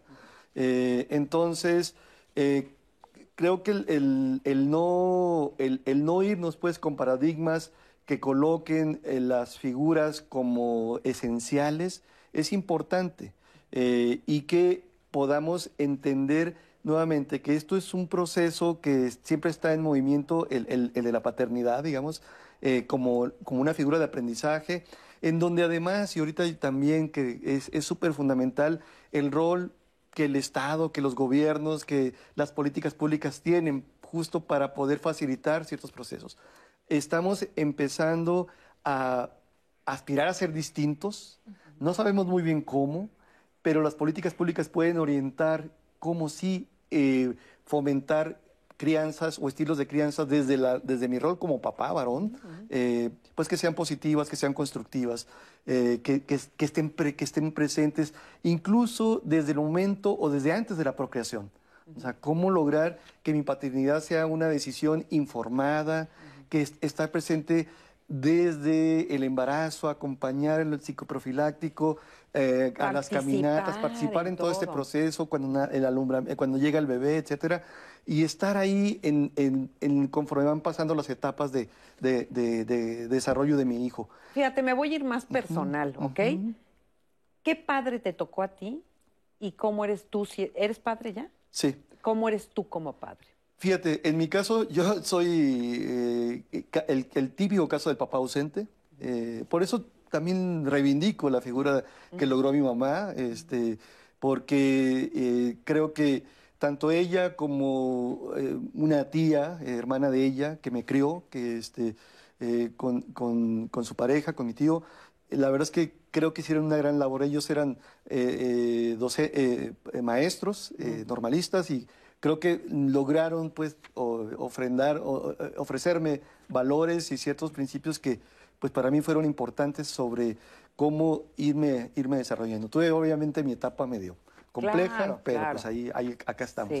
Y en mi rol eh, ya como, papá, pues bueno, pues intento justamente de instrumentar lo que promovemos eh, a partir de los aprendizajes que he asimilado. ¿no? O sea, que Esa paternidad integral, de estar presente. ¿Cambias pañales? cambié pañales, estuve, eh, pues preparé biberones, eh, he acompañado de una manera que, pues, que intento promover los derechos, de escuchar, de respetar, de, mi hija en una lógica en la que ella pueda desarrollarse hacia donde quiera ser. ¿Y, cómo ha sido esa pues, experiencia para ti? O sea, el hecho de poder participar, cambiar un pañal, a lo mejor algunas veces tú quedarte en casa. Es vital, es fundamental porque justamente se trata de, eh, pues todo, todo va, todo va este, siendo súper valioso para vincularme con ella, ¿no? O sea, los olores, ¿no?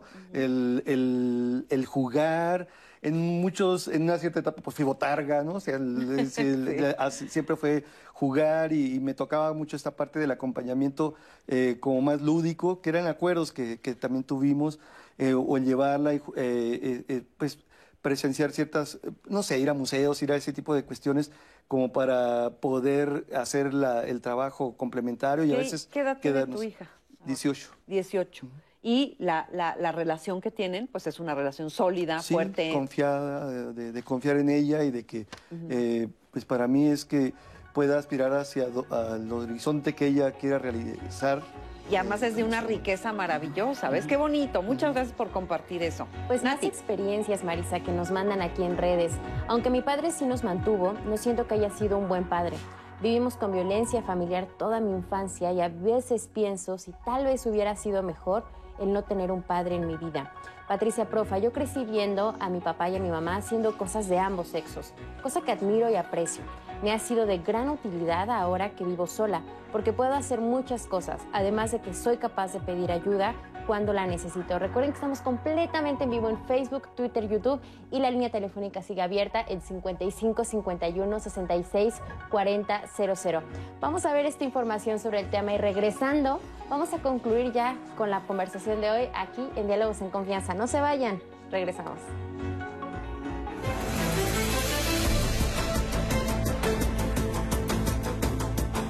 Un padre amoroso no tiene miedo de expresarle a su hijo sus sentimientos.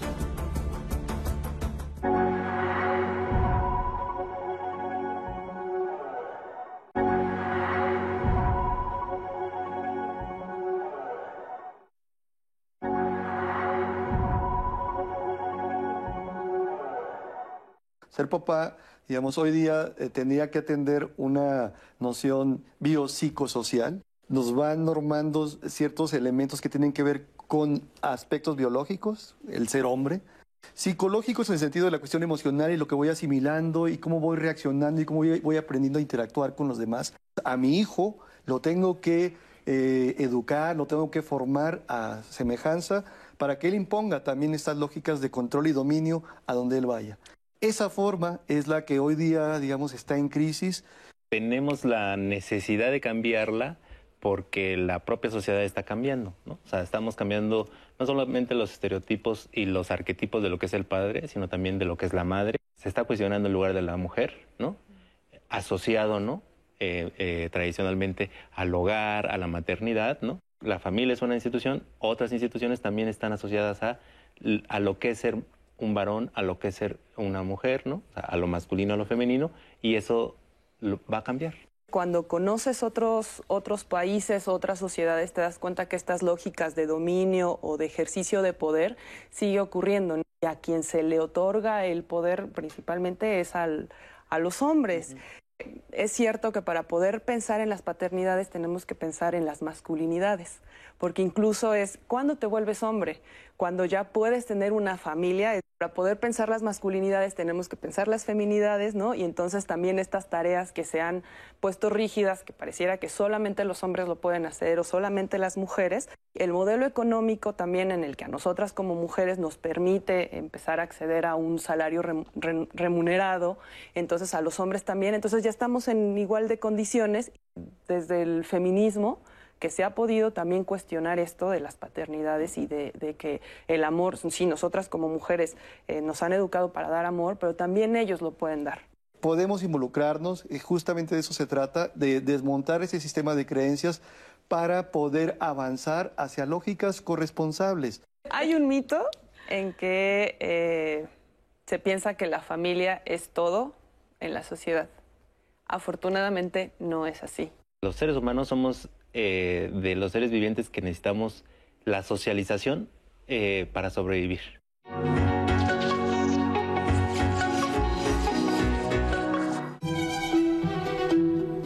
Según la Organización Panamericana de la Salud, cada año más de 400.000 niños, niñas y adolescentes son diagnosticados con cáncer.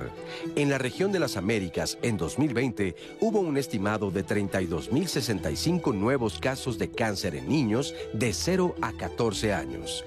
De estos, 20.855 casos se registraron en América Latina y el Caribe para crear conciencia sobre el cáncer infantil y expresar el apoyo a los niños, niñas y adolescentes con cáncer desde el año 2002, los supervivientes y sus familias cada 15 de febrero conmemoran el Día Internacional del Niño con Cáncer. En los últimos años se han producido avances muy importantes en el tratamiento del cáncer infantil, consiguiendo un aumento de las tasas de supervivencia. Sin embargo, Dada la complejidad de los procedimientos terapéuticos actuales, los menores con cáncer deben ser derivados lo antes posible a centros que cuenten con recursos humanos y técnicos especializados donde sean atendidos por personal capacitado en oncopediatría. Ante esta realidad, en septiembre de 2018, la Organización Mundial de la Salud lanzó la Iniciativa Global para el Cáncer Infantil con el objetivo de abordar estas profundas inequidades. La meta es lograr para 2030 al menos un 60% de supervivencia para los niños, niñas y adolescentes con cáncer y reducir el sufrimiento para todos. Por eso hoy queremos hacer conciencia acerca de esta terrible enfermedad, el cáncer, algo que nos asusta mucho a todos, pero que verlo en tantos niños pues sobrecoge el corazón. Por eso hay que hablar de esto, por eso hay que decir que la prevención temprana es muy importante y que obviamente eh, la pues actualización en los tratamientos, las mejoras en las tecnologías y todo eso, pues ojalá hagan pronto que estos niños cada vez sean menos los que tengan o padezcan de esta enfermedad. Así que hagamos conciencia el día de hoy acerca de los niños con cáncer. Bueno, pues regresamos a nuestro tema. Tenemos muchas llamadas, tenemos muchos comentarios. Este, pero, a ver, dinos cómo está la cosa. Mira, Marisa, nos pone, eh, nos dice Jorge Gama, hablen con la verdad, vivimos en una sociedad sin padres, padres ausentes. Los educan abuelos, tíos, hasta entre hermanos les cargan la mano de cuidar a sus hermanos menores.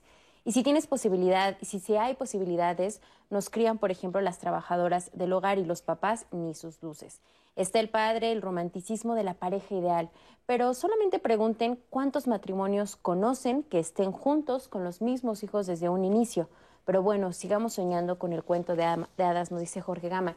Y es que sí, o sea, en nuestro país cuántas familias hay de papás divorciados y algo que nos llegaba mucho en redes es, bueno, ¿qué consejos nos pueden dar para aquellos papás que están pues ya divorciados de su pareja o separados, ¿cómo pueden ejercer su paternidad desde, desde el divorcio?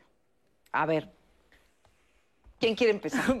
bueno, eh, un comentario o recomendación o sugerencia es que reflexionen sobre su propia masculinidad y que cada acercamiento que hagan con sus hijos o con sus hijas se pregunten si lo están haciendo porque son buenos padres, porque son buenos hombres o porque es algo que se necesita en ese momento y porque hay un deseo amoroso y lleva hacia el camino de la, de la vida a, a esos hijos o esas hijas, ¿no? Porque muchas ocasiones actúan desde cómo quiero ser un buen hombre, ¿no? Y entonces dicen que los buenos hombres son los que están serios y los que regañan y los que no dejan que nadie se les suba las barbas, ¿no? Y entonces desde ahí este, quieren jugar con ellas o con ellos, pero no porque yo tengo que ser esa figura.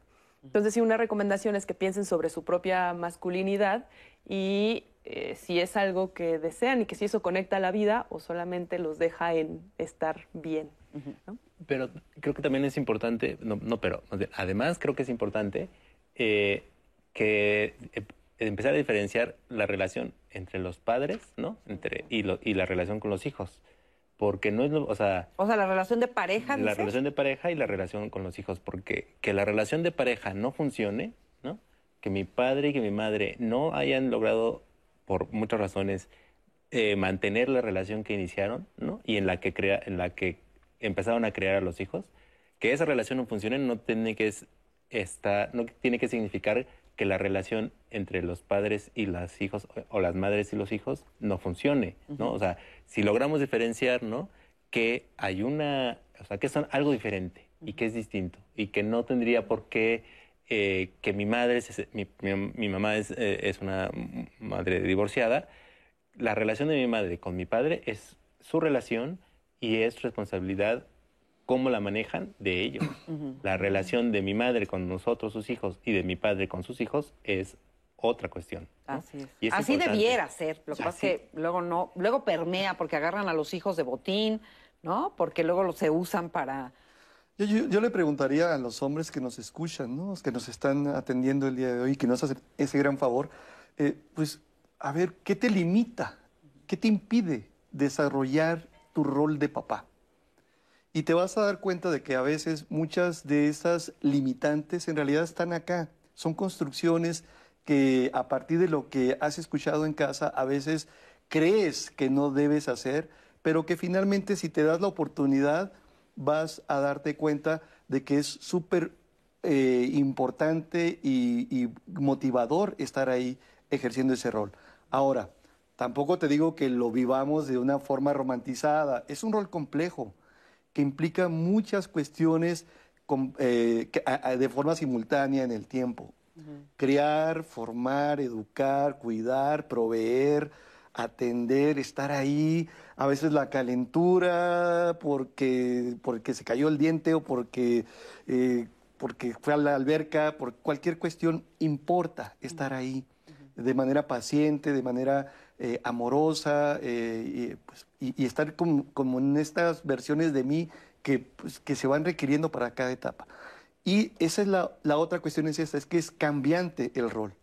No es lo mismo ser papá de, una bebé, de un bebé eh, de ocho meses a otro que ya tiene siete años o a uno que ya cumplió los 16 o a alguien de 26 o más, ¿no? O sea, va cambiando mi hijo y voy cambiando yo y lo que le puedo compartir en ciertas etapas estará, será valioso para ese momento, pero además muchas veces hasta puedo revisar, a ver, esa, esa idea que te compartí a los 14 años, ahorita ya no tiene tanto sentido. ¿eh?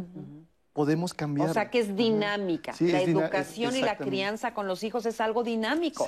Por eso es que estamos haciendo este programa, no para decir que no es importante ni la madre o el padre o el no, o quién es más, ¿no? exacto, quién es más o quién vale más o quién es no. Estamos haciendo esto porque uno tiene que ir cambiando. Y la riqueza que yo veo en, lo que estamos promoviendo el día de hoy es que sean padres más participativos, que sean padres más amorosos, por supuesto presentes, padres que no se eh, pierdan el crecimiento de sus hijos, la crianza de los hijos, la relación que se establece después de haber compartido tantas cosas con los hijos, de abrazarlos, de llorar con ellos, de, de, de, convivir con todas sus facetas y todo esto, lo que se llevan son relaciones muy sólidas, relaciones preciosas para la vida futura, ¿no? Como cuando muchas familias, digamos, muchas personas crecen y eh, se sienten vacías porque vienen de hogares donde pues hubo mucha desaveniencia, donde el padre no participó, o, donde la madre se fue, o donde lo que sea, porque no estamos aquí satanizando. Pareciera que nada más estamos hablando del padre, efectivamente, porque el tema de hoy es ese, pero no porque no suceda también eh, al revés, también con las madres. Ya hablaremos otro día de las madres ausentes, de las madres que no ejercen la maternidad adecuadamente, etcétera, ¿no? Pero hoy por eso nos ocupamos, digamos, del tema del varón, porque es el más estigmatizado socialmente. Vamos a ver qué nos dice nuestra compañera queridísima y amiga Fernanda Tapia con respecto a lo que estamos hablando hoy. Adelante, mi Fer. Muchas veces en nuestra sociedad la figura del padre se encuentra asociada a sentimientos negativos, ya sea por abandono o maltrato, pero no siempre es así. El padre es una figura crucial para el desarrollo de sus hijos e hijas y los hay quienes son afectuosos y no descuidan la educación de los pequeños, como en las siguientes películas que les voy a recomendar para entrarle a este tema. Primero, comencemos con un clásico moderno, En Busca de la Felicidad, basada en la historia real de Chris Gardner. Que película. Para perseguir sus sueños termina en un momento dado viviendo en la calle con su hijo de cinco años, a quien en todo momento le muestra que no son menos por vivir incluso sin un techo fijo y que su verdadera valía está en alcanzar su meta final. Otra gran película y que les va a sacar una que otra lagrimita es Yo soy Sam, un hombre con una inteligencia de un niño de siete años, quien cuida, acompaña y educa a Lucy, su hija, abandonada por la madre después del parto. Un hombre que demuestra que su capacidad cognitiva no merma su capacidad de amar y de educar a su hija. Otra película que nos muestra un super papá es La vida es bella. Padre e hijo sobreviven en las peores condiciones posibles en un campo de concentración nazi y aún así Guido, el padre, es capaz de evitar que su hijo se sumerja en el dolor, la oscuridad, la angustia, al crear un juego en el que quien llegue a mil puntos se gana un tanque en este juego se dan puntos por no llorar, por no comer, por esconderse de los soldados. Estas son algunas películas que nos muestran papás dedicados, presentes, muy amorosos. Échenles un ojito y recuerden, no se necesita ser un super papá, solo uno presente en la educación de los niños y niñas. Para Diálogos en Confianza, Fernanda Tapia.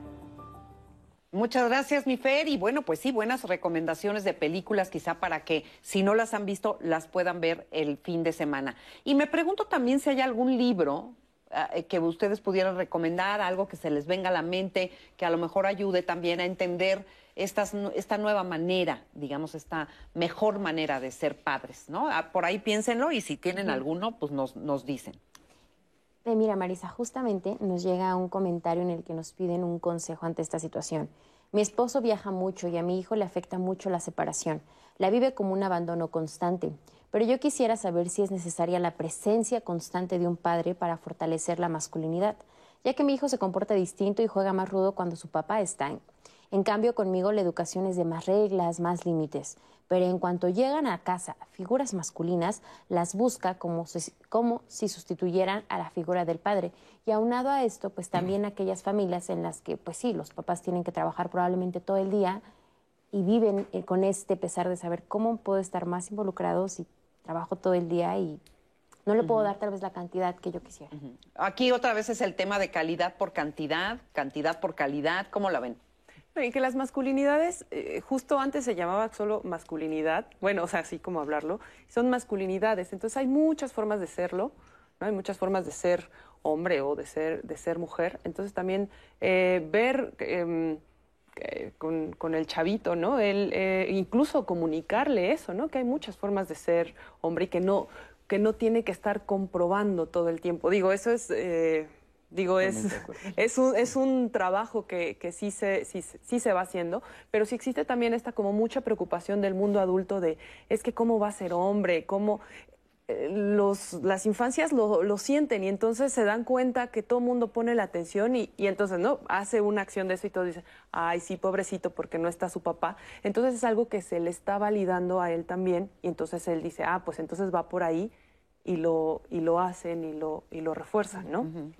Y a lo mejor es, eh, bueno, voy a meter un poquito de ruido, pero estamos pensando en la figura de lo, de lo, del padre y estamos pensando en la figura del padre sin preguntarnos quién es el padre, ¿no? Porque eso es importante. O sea, ¿y quién es la madre? ¿no? O sea, si el padre tiene que, como eh, mencionaste, trabaja 18 horas al día, ¿no?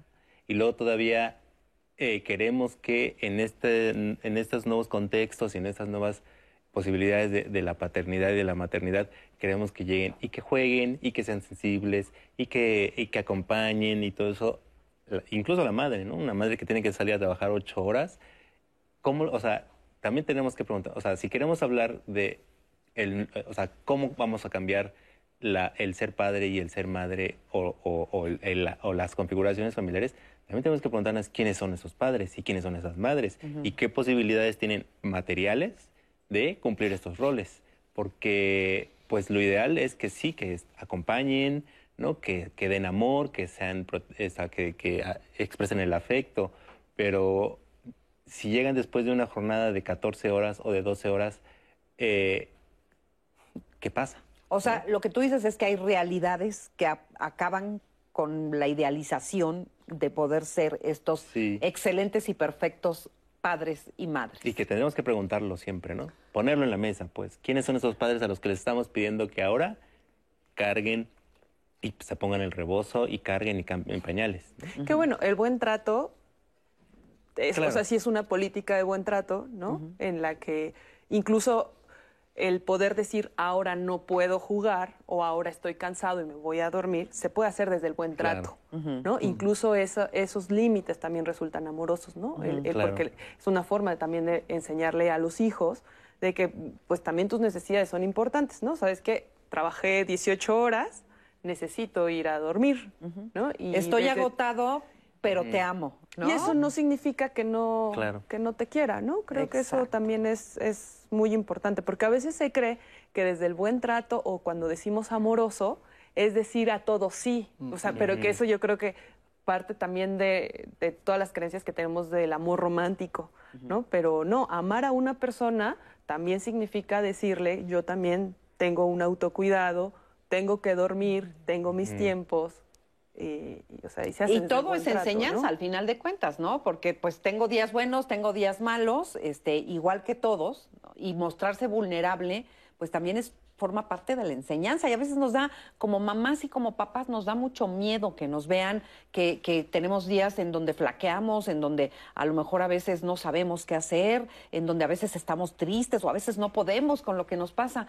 Y eso, todo eso forma parte de la enseñanza, ¿no? Sí, eh, conforme conforme va pasando los tiempos, eh, pues es, este, estos, estas formas de socializar en el espacio de la familia van cambiando. La misma familia, pues es, un, es una institución, es un ente que va modificándose eh, en la historia, que ha venido modificándose eh, en, términos de cómo se configura y las posibilidades prácticas de cómo estar ahí desde cada lugar. Entonces, siendo papá, asumo, puedo asumir como la responsabilidad personal, de vivirlo efectivamente desde una lógica que respete los derechos, promoviendo el buen trato, aprendiendo a escuchar, eh, aprendiendo a estar ahí, como decía hace rato, ¿no?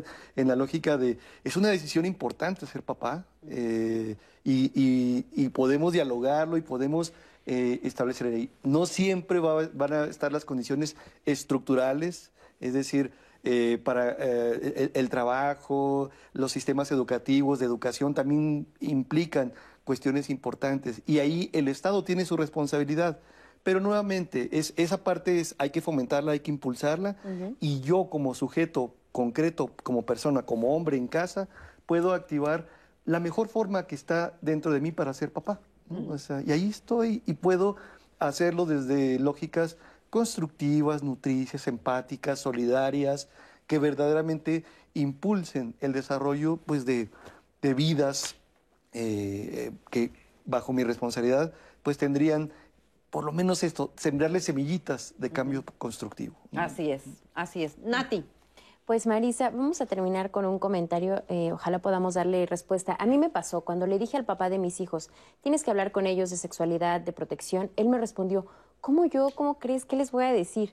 Le dije, pues ahí están los libros, lee y les explicas. Su contestación fue no y solo no. Los dos hablamos con ellos, pero terminé hablando yo del tema, el papá en silencio y escuchándome. Di la clase para los tres, para mis dos hijos y para el papá. bueno, la importancia que tiene también, ¿no? El, hecho de, prepararnos para ser madres y padres. nadie nace sabiendo y ninguno somos perfectos pero para eso están los libros. Por cierto, ¿se acordaron de algún título o no? ¿No?